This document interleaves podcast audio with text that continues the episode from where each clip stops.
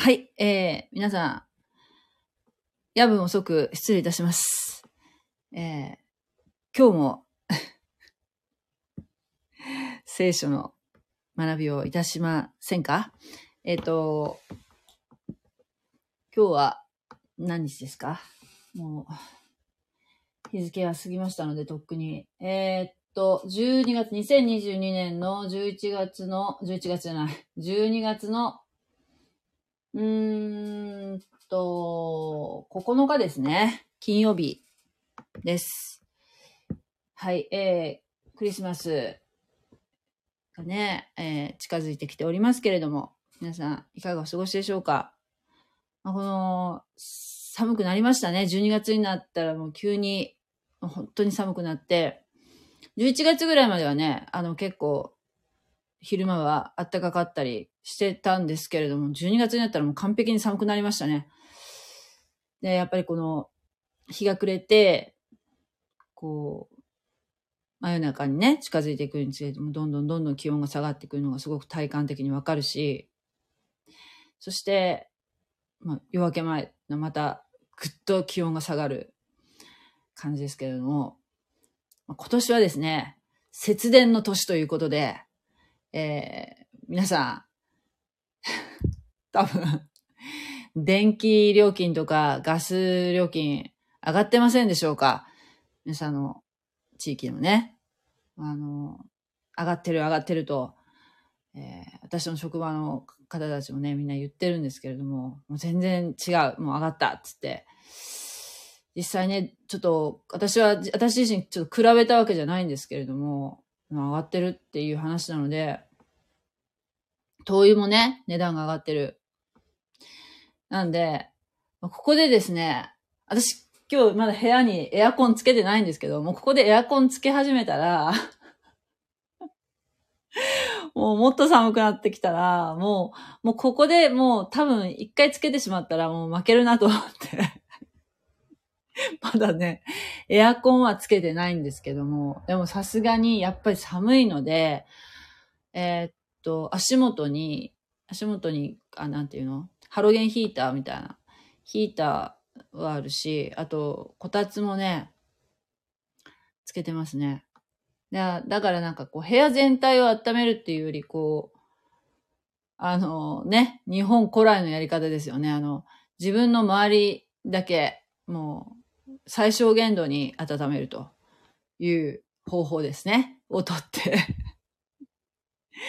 だからちょっともうここから出ると、この足を出すと、こたつから足を出すと大変寒いので、もう動けないというね、こう悪循環に陥りやすいんですけれども、私は本来あまりこたつって好きじゃないんですけれども、あの、娘がね、去年、年末に帰ってきた時に、こたつを買ってくれと。数日間しか滞在しないのにこたつをね、買いに行かされましたね、あの時。その時のこたつがあって、で、こたつをね、あの、普通に、あの、横にして、横にしてっていうか、普通にあの、あなんていうの、ローテーブルのようにして、こう、布団をかけて、足を突っ込むという形で使うとね、まあ、本来の使い方ですると、こたつを。私はもう間違いなく寝るので、あのこ、こたつをね、ちょっと変わった使い方してるんですけど、あの、パ、パネルヒーターのように。わかる？あの、私の、その、書き物とかする机があるんですけど、そこの机の、えー、向こう側にね、こたつをちょっと立てておいて、で、あのね、それに、ちょっと薄い毛布を上からかぶせておくと、なんていうの？パネルヒーターのような使い方ができることをちょっと、あの、編み出して 何やってるんだって話だけど。私、本当はパネルヒーター買おうかなと思ったんですよ。なんかちょっと、あの、アマゾンでパネルヒーターっていうのを見つけて、で、結構ほら、座ってる状態で、椅子に座ってると、こう、自分の足元だけ、こう、温めてくれる立てておくと。で、片付けもなんかすごく薄くて、えー、しまいやすいというところで、これいいなと思ったんだけど、いや待てよと思って、あ、こたつをパネルヒーターのように使えないかなと思って。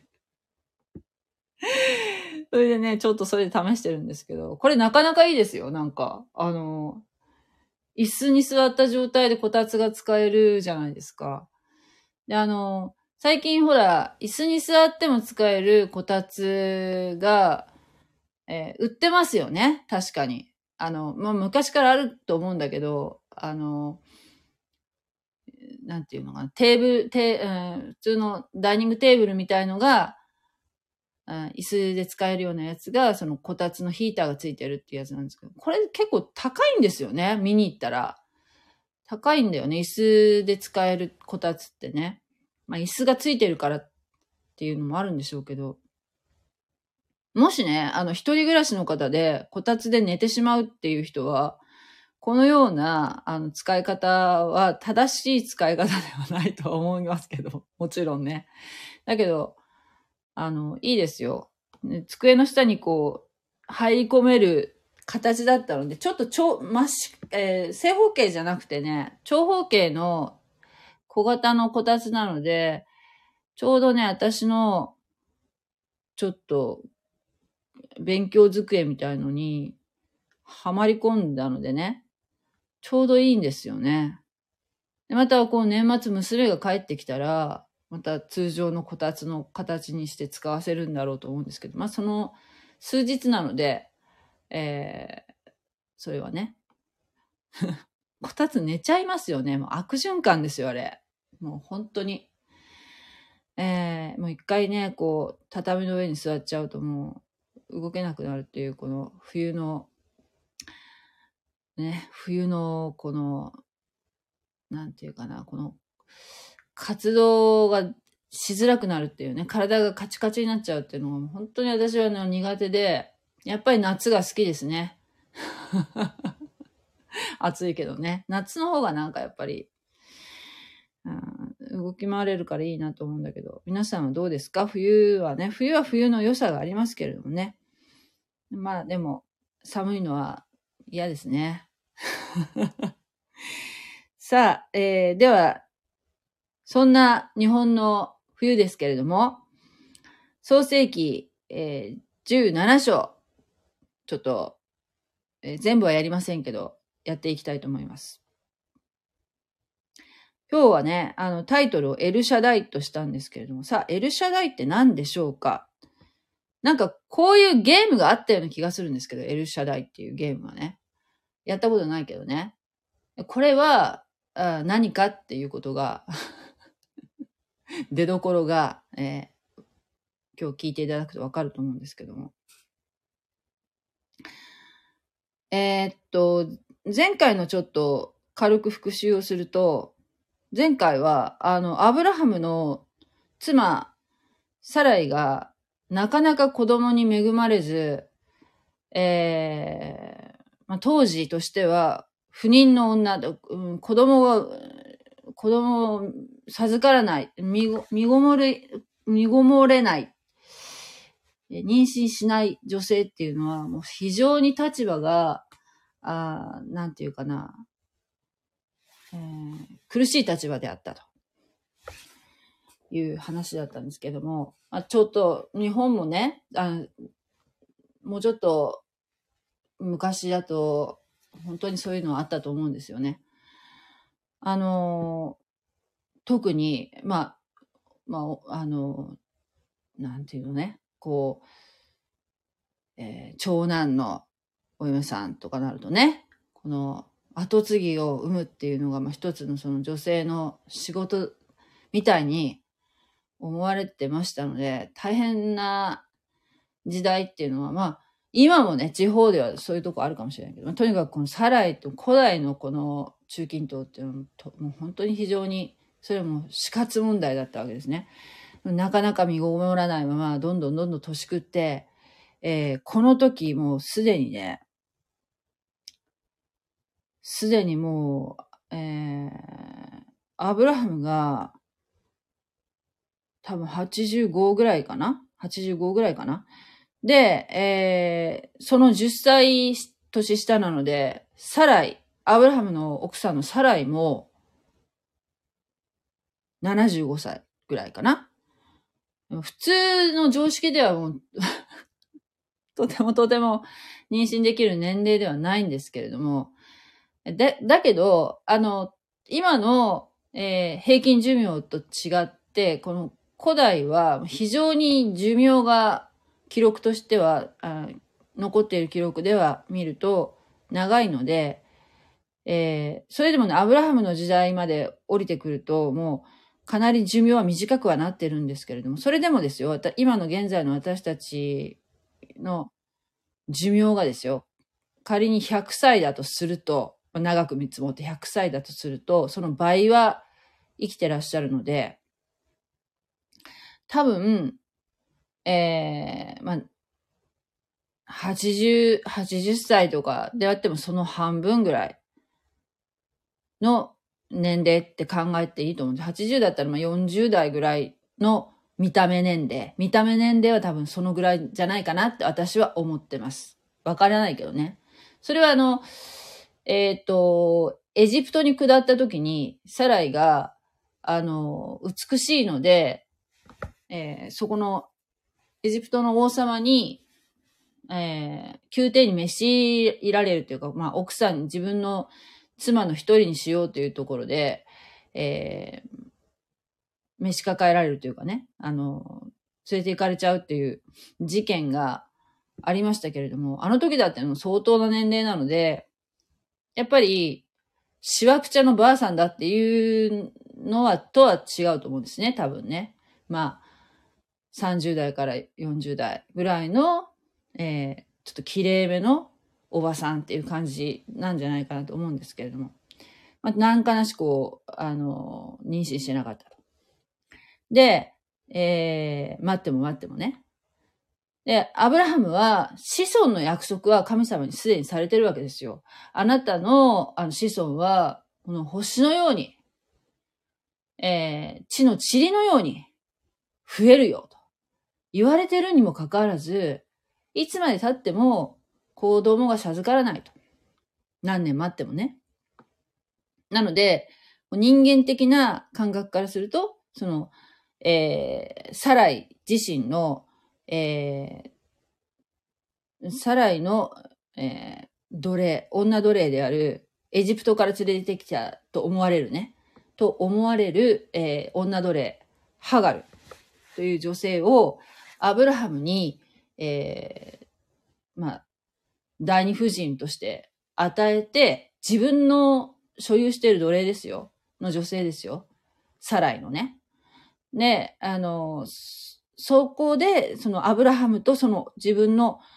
奴隷との間に生まれた子供っていうのは、その、えー、奴隷のものにしなくて、その自分、その、サライのものにすることができるんですね。当時の、えー、まあ、常識っていうか、その中東地域の、えー、まあ、習慣としてね、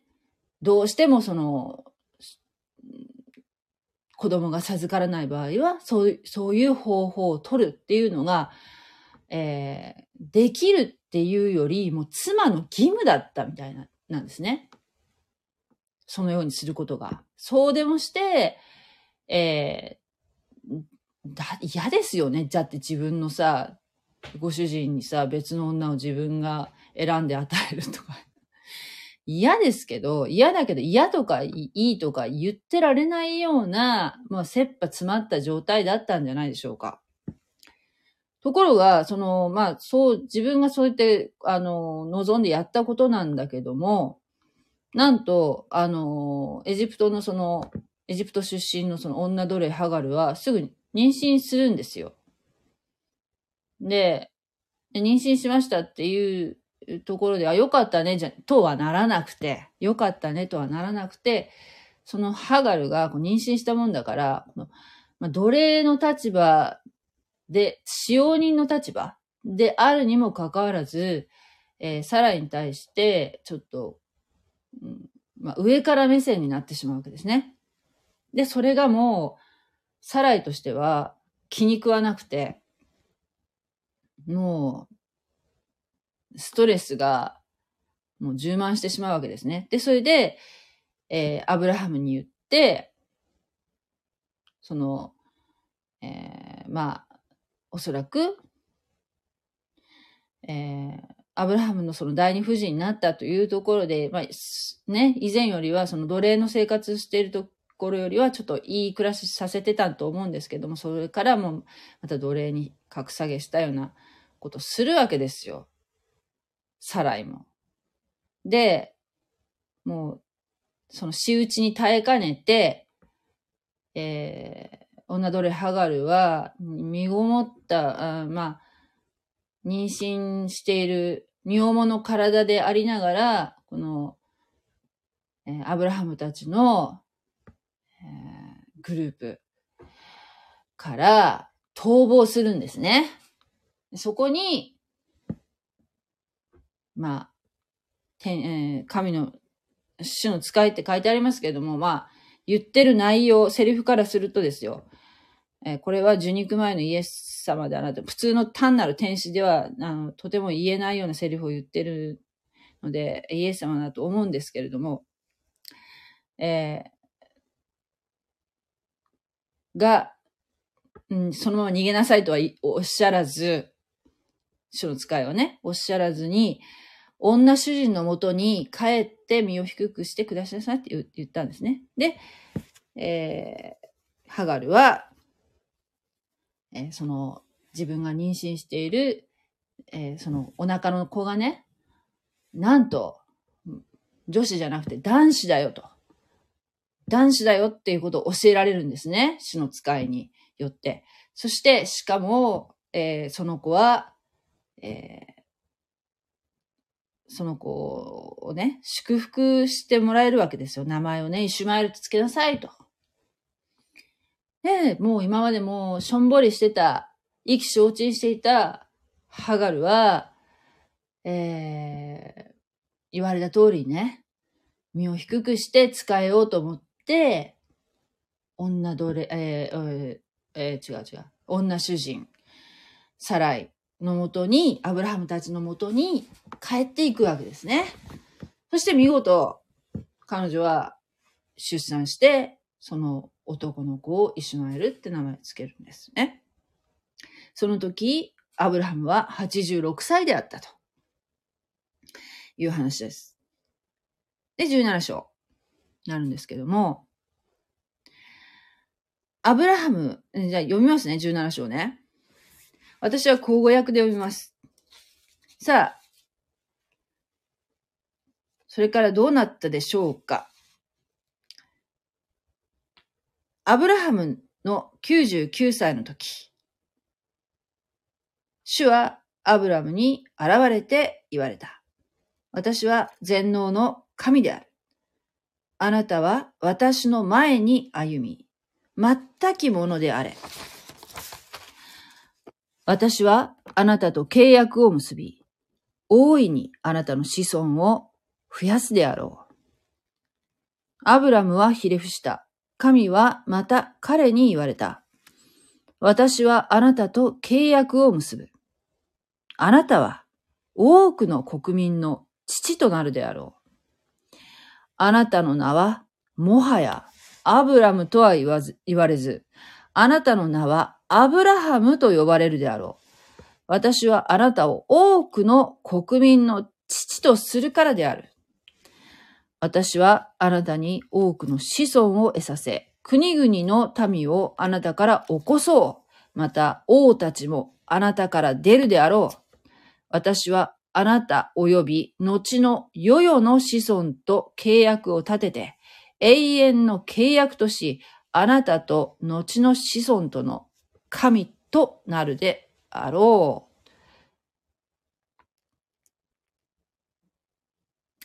はい、えー、とりあえずちょっとここで切りますけども、えー、アブラハム、アブラムの99歳の時 って書いてありますけど、え、ハガルがイシュマエルを産んだ時に、アブラハムは86歳でしたよね。86歳だった。それからですよ。えーこの17章は、99歳になっていますから、え ?10、13年 ?13 年 ?13 年経った？ってことか。えー、ですよね。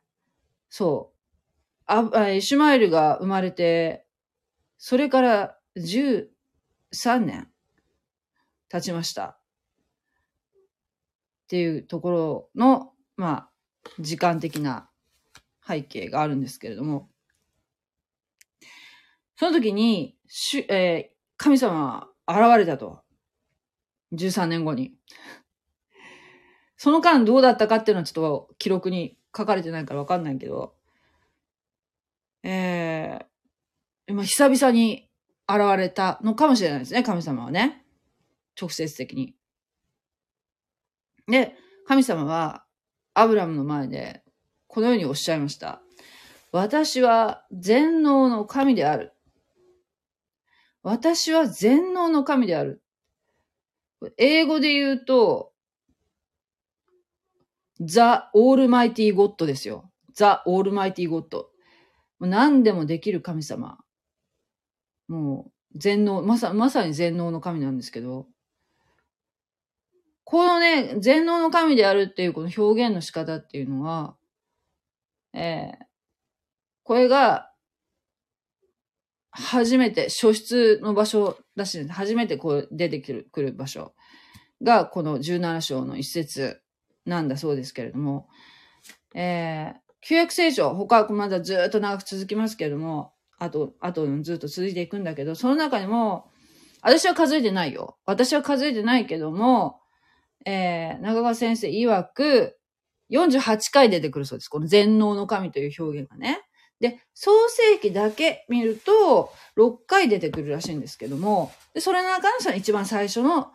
出現で、これが、要するに神様が自分を、私は何々ですっていう、こう自分、ご自分を掲示されているところなんですね。で、これを、えーヘブ、ヘブライ語で言うと、全能の神っていうのをヘブライ語で言うと、エルシャダイって。エルっていうのは神っていう意味なんでしょうけど、エルシャダイ、神様がご自分をの、えーな名乗られたっていうか、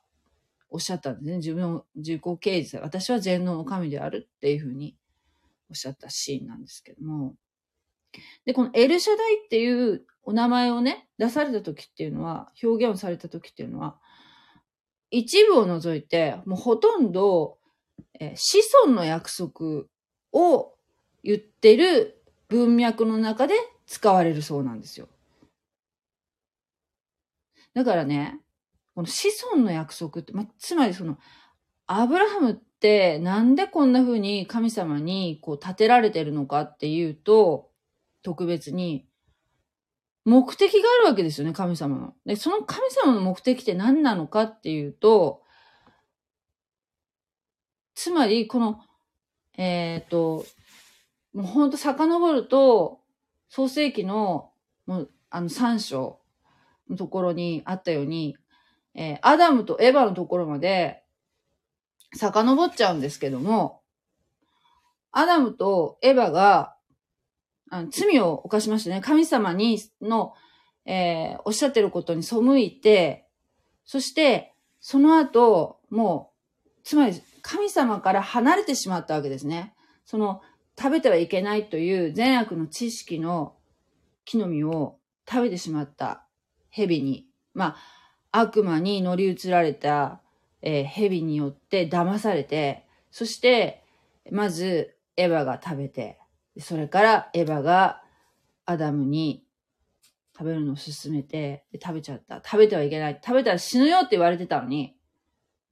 つまり、その、死ぬよっていうふうにも警告されてたのに、その神様の、えー言いつけに背いて自分自己判断で食べちゃった。で、食べた瞬間に死ぬっていうの、その死っていうのは何かっていうと、神様と今まで一緒に共に歩んでいた人間だったのに、えー霊的に離れてしまったんですね。霊的神様と離れて、要するに悪魔の支配下、罪の奴隷になってしまったんですね、その瞬間に。そして、肉体的な死っていうのはその瞬間には訪れないで、人間はその時はおそらくですけど、死ぬような存在としては神様を作りになってなかったと思うんですけども、じわじわじわじわと後から肉体は衰えて死んでいくっていう運命をたどるようになってしまったんですね。で、神様はその時に、すかさず、えー、その人類を回復させるために約束をしてくださるんですね。契約をしてくださるんですよ。祝福の契約を。で、それが、あこのね、後に、えー、救い主を、救い主が生まれますよと。あなたたちの子孫から救い主が生まれるっていう約束をしてくださるわけですよ。そういう啓示をしてくださるんですね。なので、えー、その子孫、どの筋からその救い主が生まれるかっていうのは、とても大事なことなので、この子孫の約束っていう、ここでも子孫、子孫の約束っていうのはとっても大事で、で神様は選びに選び抜いて、そしてもう神様ってほら、歴史の多分全部、時間を超越してるお方だから、全部多分お分かりになってるはずなんですけども、でこの、えー、ある時点に救い主が生まれるっていう、えー、ところから、このだいぶこの遡った時点ですよね。このアブラハムの時代っていうのはね。イエス様は、まあ今から2000年ぐらい前に生まれたんだけど、それよりもずっとずっと前の話じゃないですか、アブラハムっていうのは。で、アブラハムっていうのは、えー、要するに、その、救い主が生まれる、えー、家系を、がどんどんどんどんこう、うん、あのー、絞られていく過程なんですよ、今が。で、えー、アダムとエヴァの子孫がどんどん増え広がりましたね。最初のこの男性と女性から、えー、多くの人類が誕生して、でアブあアダムとエヴァ自身がもうものすごい長生きだったからね、おそらくね。で、たくさんその子供たちが生まれるわけですよ。で、でどんどんどんどん増え、世界中に、世界中っていうか、もうどんどんどんどん増えていったんだけども、いったんだけども、えー、やはりその罪の性質っていうのが、もうその悪魔の支配下にもうこの地上がなってしまったからね、歪んでしまったので、アダムとあの、アダムの罪によってね、歪ん、世界が歪んでしまったがために、えー、人類は、えー、もうほとんどの人っていうのがね、もう、えー、まあ、なんて言うんでしょうね。罪に染まってるわけですよ。やってることがね。なので、神様一旦、ノア、ノアの一家、あの家族たち以外、すべて、えー、洪水によって滅ぼされましたよね。まあ、動物たちも、えー、箱舟を作らせてね、そこに乗せて、一部の、その、人類だけ残して、あとすべて、綺麗にえー、この地上から拭われたんですね。このノアまでは、なんていうかな。えー、私たちの、えー、祖先、私たちの先祖って考えていいと思うんですね。ノア。ノアは、まあ、私たちの先祖ですよ。私たち日本人も、ノアから分かれていったものですよ。でそこからセムとハムとヤペテっていうね、えー、三人の息子がノアから出て、で、セム系、ハム系、ヤペテ系っていうあの三方に分かれて、そして様々な、えー、人種が生まれていくわけですね。で、その中のセム、セムさん、あノアの息子のセムが、から今度は、どんどんどんどん分かれて、そして、このアブラハムに行き着いたわけですね。で、アブラハムっていうのは、まあ、この時点で分かってませんけども、アブラハムは、やがて、えー、子孫が、神様のおっしゃった通り子孫が増え広がって、えー、ユダヤ人とか、えー、アラブ人の祖になるわけですよ。ユダヤ人だけの、えー、ご先祖なじゃないのね。ユダヤ人とあのアラブ人のご先祖になるんですね。で、えっ、ー、と、アブラハム、イサク、イサクっていうのは今度まだ出てきてないけど、生まれるんですけど、イサク、ヤコブ。この三人をアブラハムとイサクとヤコブっていうね、この三代を、の人たちを先祖に持つ人たちのことをユダヤ人って言うんですよ。ね。だから、あの、このね、子孫っていうのは、ど、どっからで、うん、なんで大事かっていうと、要するにこの、この後にどんどん、アブラハム、イサク、ヤコブから続く、このユダヤ人の中から、まあ、この時点で分かってないけどね。分かんないけど、から救い主が生まれるんだよっていう点において、とってもこのアブラハムっていうのは重要な方なんですね。だから、この子孫の約束の文脈の中で、神様がそのポイントでね、エルシャダイ、私は全能の神だよっていうことをこう強調されて、私は何でもできるオールマイティの神様なんだよっていうことを、えー、おっしゃってるっていうのは非常に私はやっぱ意味があるっていうかね。それが神様の目的。このアブラハムを立てられたという目的ま神様が導いてるっていうことですよね神様が働いていらっしゃる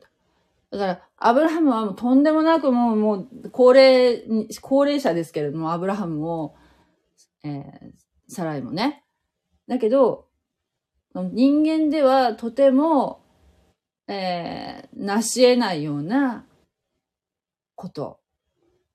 でも、神様だったら、できますよね。だから、そこで、そこに、やっぱ神様の栄光が現れるんじゃないでしょうか。というところで、えー、おっしゃってると。私は全能の神であるっていうところですね。で、あなたは私の前に歩み、全きものであれ。なんかこうわかるようでわかんないんだけど、この私の前に歩みっていうのはなんかどっかで聞いたフレーズだなと思ったんですけど、これなんか、あの、思い出したのが創世記の10章の9節にはニムロデっていう、あの、人が出てきましたよね。ノア、ノアからこう、分かれてた、セム、ハム、ハムの子孫やったかな。あの人が、えっ、ー、と、主の前に、えー、なんていうの？あの、狩人、狩人だった。主の前に、顔の前で、えー、勇者であった。というような表現の時に、その、この同じような言葉、言い方だったなと、私の前に、主の前に、何なんの面前でっていう表現。多分ね、その言葉がね、同じような言葉だと思うんですね。その、ちょっと調べたら、その創世記10章の9節のところは、そのヘブライ語ではリフネって書いて、何なんの面前にっていうのはリフネって言葉だったんですね。で、ここ、この、えー、17章の一節のその私の前に歩みっていうのも、えっ、ー、と、ちょっと似てるので、多分語感が一緒のやつだと思うんですけど、レファナイ。リフネーとレファナイって似てるでしょ？だから、多分同じような言葉だと思うんですけども、これはなんかね、何なんの面前にっていうのは、えー、要するに、その、神様の、もう本当にこう、顔と顔を突き合わせてみたいな、えー、ことっていうふうに、創世記10章のそのニムロデのね、と、その煮物での場合は、すごくあまりいい意味では使われてなかったと思うんですね。神様の前に顔に、を突き合わせて、なんだとこの野郎っていうように、こう、神様に、挑んでるような、ちょっととんでもない罰当たりみたいな、え、そういうニュアンスの表現だったと思うんですけれども、この場合、そのアブラハムに神様がおっしゃってるのは、私の前に歩みっていうふうに言うのは、まあ、何々の面前に、私の本当目の前に歩んで、歩き回って、私の目の前を歩き回ってっていうのは、まあ、そのまま言うとそういうことなんだろうけど、まあ、もっとそう、なんていうかな、日本語っぽく言うとすればですよ。まあ、私に従って歩みなさいとかね。その新共同訳の言い方だと、えー、私に従って歩めっていう、まあ、ちょっと意訳したような感じだと思うんですけども。えー、まあ、私の顔の前で、私の、もう本当に、もう、面前で、えー、私の近いところで、歩みなさい。っていうことなんじゃないかなっていうのはなんとなく感じられるんですけど、そしてその後のね、全きものであれっていうのはね、これもなんかね、分かったような、あんまり全きものって、なんかたまにその、キリスト教の人って 全きなんたらかんたらって使ってるけど、あんまりあの日常で全きって言葉使わないんだけど、私は。あの、全くのあの、完全の善ですね。全きものであれっていうのはね。これ完全なものであれと。言ってるんでしょうけども、えー、まあ、まあ、完全なものってどういうものなのかなと思ったんですよね。で、もっとちょっとこう、ヘブル語のその、えー、大役のちょっと本を見て、えー、調べたら、その完全なっていうのは無垢な、もう、えー、傷のない無垢な人でありなさい。まるであの、罪を犯す前のアダムのような、まあ、なかなか難しいんでしょうけど、あの、そういう傷のない無垢な純情なっていう意味があるらしいんですけどね。完全なものっていうのはね。まあ、正しく歩む人でありなさいって言われてるんでしょうね。神様の見前で、え、正しく歩むものでありなさいと。いうことなんでしょうけどね。ちょっとこの、17章、一節でここんなに止まっちゃってるんですけど、なかなか進まないんだけど。で、私はあなたと契約を結び、大いにあなたの子孫を増やすであろうって、また言ってるよね。もう子供なかなか生まれないんだけど。まあ、その、とりあえずあの、女奴隷ハガルとの間には、えー、イシュマエルという人は生まれてますけどね。イシュマエルはいるんだけど、えー、まあそれは、まあ、明けさんの子供ですからね。まあ、それ人間的なやり方で、えー、まあ、妊娠して、まあその神様のやり方では、で授かった子ではないんですよね。実は、イシュマエルっていうのはね。けど、神様まだ言ってるよね。で、私はエルシャダイだよ。私は完全な、もう、うん、もう完全無欠の全能の神なんだよっていうことを、こうおっしゃってる、強調してるってことは、あえておっしゃってるってことは、もう、その、私に信頼しなさいよ。私を信じなさいっていうことを、こう言ってるアブラハムに、まあ、今更っていうかもう、うん、何度も何度も神様はアブラハムに現れて、えー、もうね、約束をされてるんだけども、確かにアブラハムは信じてるんだけども、信じてるんだけども、やっぱなかなかほら、実際問題、もう80代だからね、もう90になろうとしている人ですからね。やっぱりその、揺らぐわけですよ、人間的にね。そこにやっぱその畳みかけるように神様は信じなさいとおっしゃってるわけですね。人間的なやり方ではをしなくてもいいんだ。私についていけばいいんだ。ということをおっしゃってるように思いますね。大切なことなんですよ。この子孫っていうのが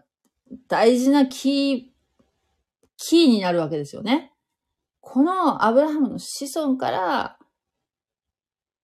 イエス様がこうどんどんどんどん絞られていって、イエス様につながっていくわけですからね。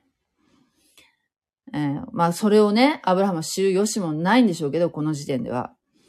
でアブラムはひれ伏した。神はまた彼に言われた。私はあなたと契約を結ぶ。あなたは多くの国民の父となるであろうと。でね、あの、その前は、その、その一国の、そのまあ、国民の、国民の父となるよっていうような約束はされてるんだけど、ここで神様はなんと、多くの国民の父とな、父となり、なるんだよ、あなたはっておっしゃってるんですね。っていうのは、まあ、さっきも言いましたけど、アブラハムっていうのは、ユダヤ人のご先祖でもあるけども、アラブ人の祖先でもあるわけですよ。なんでかっていうと、イシュマエルが生まれちゃったじゃないですか。イシュマエルがアラブ人のご先祖になっていくわけですね。だから、イシュマエルのお父さんだから、アブラハムは。だから、あアブラハムはユダヤ人だけのお父さんではない。しかも、イシュマエルっていう、まあ、イシュマエル、まあ、この後またいろんなことがあるんだけど、イシュマエルっていう人と、その、アブラハムのね、直系のその、えー、これから生まれるイサクっていう人が生まれるんだけど、そのイサクとはほら、まあ、民族が違ってくるわけですよね。こう、枝分かれしていくわけなので。なので、この今、現在そのイスラエルとアラブ諸国っていうのが仲悪いっていうのは、ここに原因の発端があったわけですよ。人間的なやり方で授かった子供なのでね。まあ、そのイシュマエル自身のことも神様はとても大事にしてくださってますよ。もちろん。大事にしてくださってますけども、ただそのやり方がちょっとまずかった、ちょっと先走ってしまったなっていうところなんですけどね。うん。で、えー、だから、多くの国民の父となるであろう。ユダヤ人及びアラブ諸国の父と呼ばれる人になるんだよ、あなたは。っていうことをおっしゃってるわけですね。そしてですよ、その五節で、あなたの名はもはや、アブラムとは言わせ、言われず、あなたの名はアブラハムと呼ばれるであろう。私はあなたを多くの国民の父とするからであると。またもう一回強調。あなたは多くの国民の父となるんだよ。アブラムっていう名前は、意味は、えー、ユダヤ人の人たちの、ユダヤ人というかこう、ヘブラ、ヘブライ語の名前っていうのは全部こう意味があるので、で、このアブラムっていう名前の意味は、高く上げられた父という意味があるそうなんですね。そしてその高く上げられた父というアブラムという名前から、神様は解明しなさいとおっしゃってるわけですね。アブラハムにしなさい。アブラハムって言ったらほら、エイブラハム・リンカーンっていう、あの人もアブラハムっていう名前なんだけど、アブラハムって何ていう意味になるかっていうと、多くのものの父。多くの人、人々のお父さんっていう名前の意味がある。高く上げられた父から多くのものの父っていう名前に改名しなさいって神様に掲示されました。多くの国民の父になるんだよ。そして6節私はあなたに多くの子孫を得させ、国々の民をあなたから起こそう。また王たちもあなたから出るであろう。あなたから王となる人も出てくるんだよ。おっしゃったんですね。アブラハムこれ聞いてどう思ったでしょうね。へーって、うん、なんか、なんて、どんな気分だろうね。なんかもう86なのにっていうところなんでしょうけど。もう、でも神様はそうやっておっしゃってるからね。もう、信じるも信じないももう、本当に神様が現れておっしゃってるわけですから。私はあなた及び、後のし、世々の子孫と契約を立てて永遠の契約とし、あなたと後の子孫との神となるであろう。おっしゃいました。永遠の契約。あなた及び、後の世々の子孫と契約を立てて、永遠の契約とし、このアブラハム契約って言うんですけども、この今までね、その子孫の約束、土地の約束、子孫の約束、約束、祝福の約束、ね。アブラハムは祝福を届ける人となるんだよ。で、これがアブラハムとその子孫、子孫たちにこう受け継がれていく契約。この契約は永遠の契約だよっておっしゃってるんですけども、永遠ってどういう、どこまで、どういう、いつまでなのかまあ、永遠やから永遠でいいやろうって思うんですけど、永遠っていうのは、えっ、ー、と、ある時代の終わりまでっていう、まあ、一応区切りはあるみたいなんですね。永遠っていうと、まあ、フォーエバーなんだけど、まあ、ある時代って何なのかっていうと、その、まあ、文脈で考えなきゃいけないそうなんですけども、中川先生的にはですよ、この文脈ではね、人類の歴史の終わりまで、このアブラハム契約っていうのは、まあ、不滅なんだよと。おっしゃってるわけです。永遠の契約っていうのはその人類の歴史が終わるまで。人類の歴史が終わるまで。ね。もう人類がいる限り、このアブラハム契約というのはえー、破棄されないんだ。子孫は、ね。あなたから子孫は増え広がっていくんだよ。あなたは多くの国民の父になるんだよっていうことを神様はもう畳みかけていらっしゃるんですね。86の、まだ、未だ制裁からは子供は生まれてませんけども、それでも神様は、あなたの子孫は星のように増えると。信じなさいと。信じるって。信じますかって。こう、おっしゃってるように感じられるんですけどね。はい。いかがだったでしょうかとても人間の、えー、常識では、およ、考えつきもしないようなことをですね、神様は、なさるんですね。なさる。それを、えー、信じるか？あなたは信じることができるでしょうか？ね。はい、えー、救い。今私たちは、その、あのー、掲示されている救いの条件っていうのは、このアブラハムの時代と私たちの時代っていうのは違うんですけどね。信じる対象っていうのは、信仰の対象っていうのは、アブラハムの時代も今も変わりませんけれども、だけど、その信じる内容っていうのはね、今、私たち、この、現代、現代社会においては、えー、イエス・キリストが私たちの罪の身代わりになって、私たちの負債を、罪の負債を、えー、アダム以来、もう人類である限り、もうアダムのその負債をずっと背負わされてるわけですね。それがある限り、私たちは、えー、神様と離れた存在、神様とえー、の近くに行くことができないわけですね。アダムの罪によって。これは、もうあなた個人の、私たち個人、一人一人の個人の起こした罪っていうより、このアダムの罪によって私たちは神様から離れるものと離れてしまったんですね。霊的に。でそれを、その霊的に離れた私たちを、こう、えー、神様の身元に、えー、近づくためには、イエス・キリストが救い主として思われになったイエス・キリストがね、もうこの今度クリスマスになりますけど、えー、神様が人気人となってお生まれになったんですね。で、その神様が、えー、100%人間100%神様であるイエス・キリストが、えー、血を流されて、十字架で血を流されて、えー、私たちのその負債をはすべて完済してくれたんですね。そして、私たちは、その、そして、えー、墓に葬られ、墓に葬られました、実際にお墓に葬られたんです。十字架で死んで血を流して、苦しい目に遭って死なれて、そして3日目に、えー、墓から蘇られました。そして今も生きておられます。イエス様はね。そのことを信じますか？信じると、その信じる信仰によって、私たちはそのえー、目の、目には神あ、イエス様は見ることはできませんよ。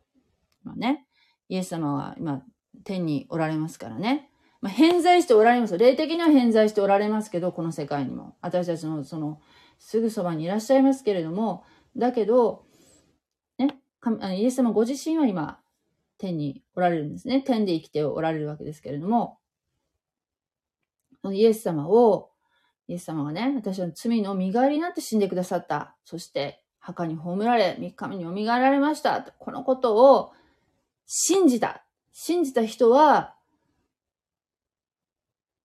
神様に近づくことを許されるわけですね。神様と共に歩むことが許されるんですね。そして、えー、永遠の命を、またね、アダムがまだ無垢であった時のように、永遠の命を、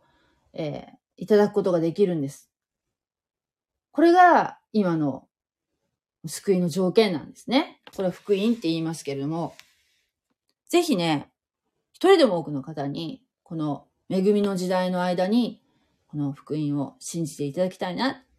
思っております。はい、えー、今日はね、途中ですけど、えー、ここまでにいたしますね。はい。また、あのー、遊びに来てください。ありがとうございました。もうなんか、ポツポツね、あの、こんな夜中にやってますけれどもね、あの、聞いてくださる方がいらっしゃいましてね、本当に感謝しております。またお会いいたしましょう。ありがとうございました。God bless you. じゃあね。